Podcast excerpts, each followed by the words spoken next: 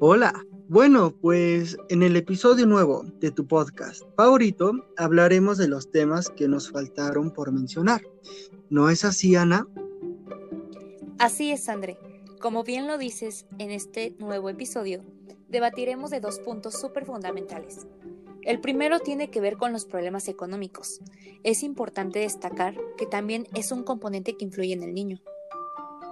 Fíjate que la situación económica en nuestros días se ha convertido en un gran problema que sin duda ha prevalecido en las familias mexicanas, debido a la escasez de los recursos necesarios. Mm, yo creo, a ver, a ver, a ver, dame tu opinión.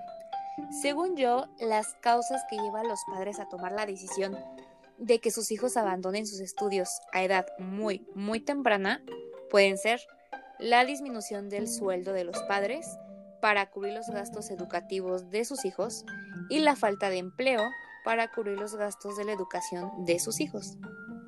Sí, sí, sí, no me cabe duda de lo que acabas de externar, precisamente porque es una cruda realidad.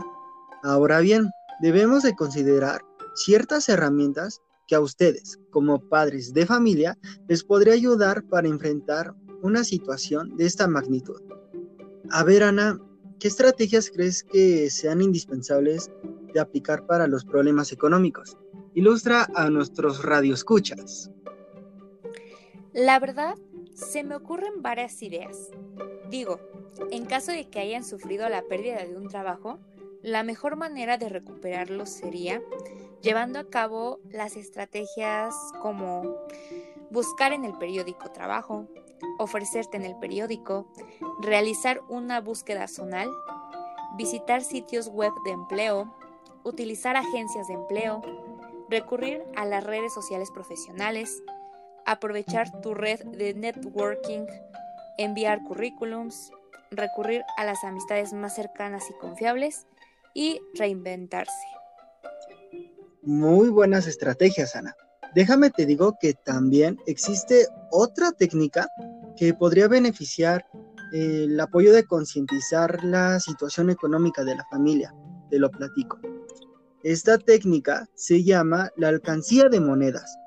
Este se puede utilizar en la vida cotidiana, en la cual inconscientemente se le puede enseñar a los niños el hábito e importancia del ahorro de manera divertida y atractiva para ellos consiste en meter en una alcancía todas las monedas de determinadas denominaciones que lleguen a sus manos.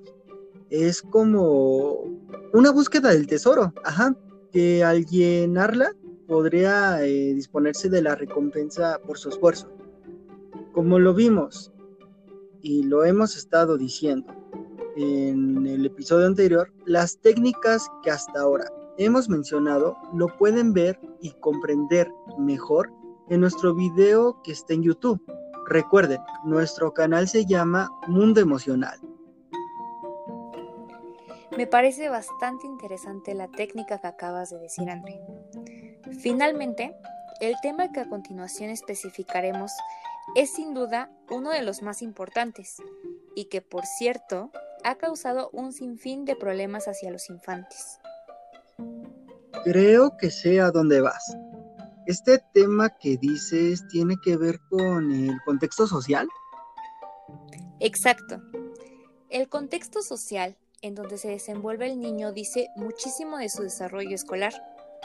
Una situación que es caracterizada como una amenaza para los niños en este ambiente. Y sí, efectivamente estamos hablando del bullying.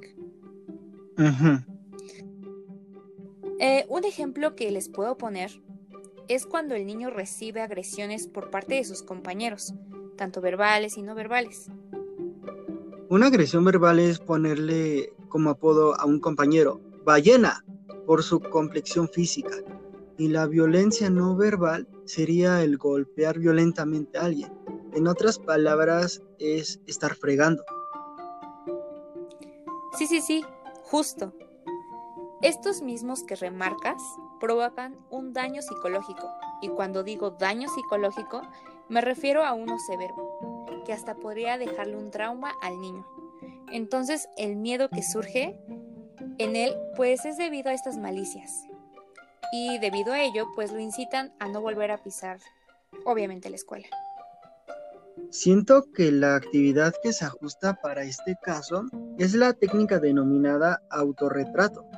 Lo repito, autorretrato, el cual consiste en que los niños y niñas se dibujen y nos cuenten cómo son, qué les gusta, inclusive no les gusta de sí mismos, lo bonito que ven en ellos, sus cualidades, entre otras cosas más.